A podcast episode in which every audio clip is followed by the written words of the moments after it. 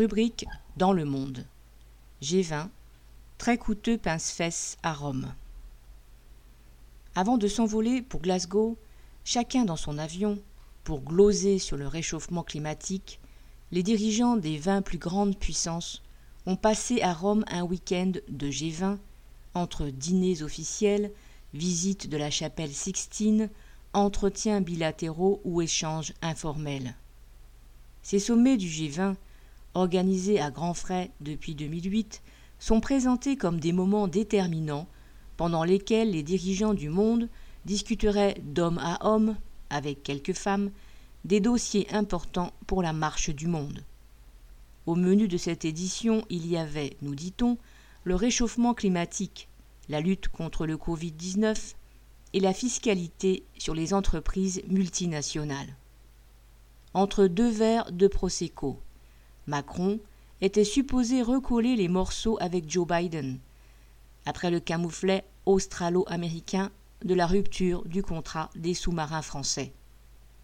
Entre la poire et le fromage, Macron et Johnson devaient discuter de la nationalité des poissons de la Manche.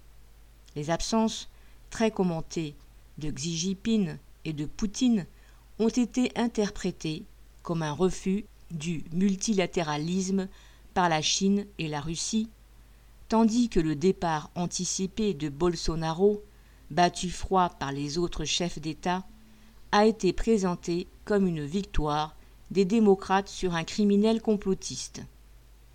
Tout cela n'est qu'une immense et très chère comédie. Chaque sommet de ce type coûte plusieurs centaines de millions de dollars. Il faut un cynisme sans limite à ces chefs d'État pour se vanter à Glasgow de leurs vertus écologiques après leur luxueux week-end à Rome. Ce n'est d'ailleurs pas vraiment lors de ces sommets que des décisions sont prises. Les accords internationaux, quand ils existent, sont élaborés après des mois de négociations entre des hauts fonctionnaires de chaque pays et d'actions souterraines des lobbies, c'est-à-dire des grandes entreprises capitalistes dont chaque gouvernement national défend les intérêts. L'affaire des sous-marins australiens illustre clairement que même quand un accord est signé entre ministres sous les flashs des journalistes, les grandes manœuvres se poursuivent en coulisses entre les chefs militaires, les patrons des chantiers navals et les services secrets. Pendant que Bolsonaro était ostracisé à Rome, Total, Nestlé ou Rio Tinto ont continué leurs affaires au Brésil, ouvrant une nouvelle plateforme pétrolière au large de Rio de Janeiro, achetant du soja des terres défrichées en Amazonie ou rachetant une mine de fer ou de nickel.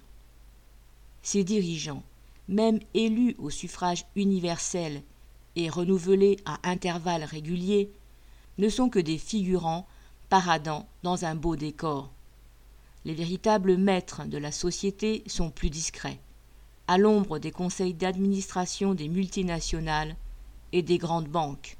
Xavier Lachaud.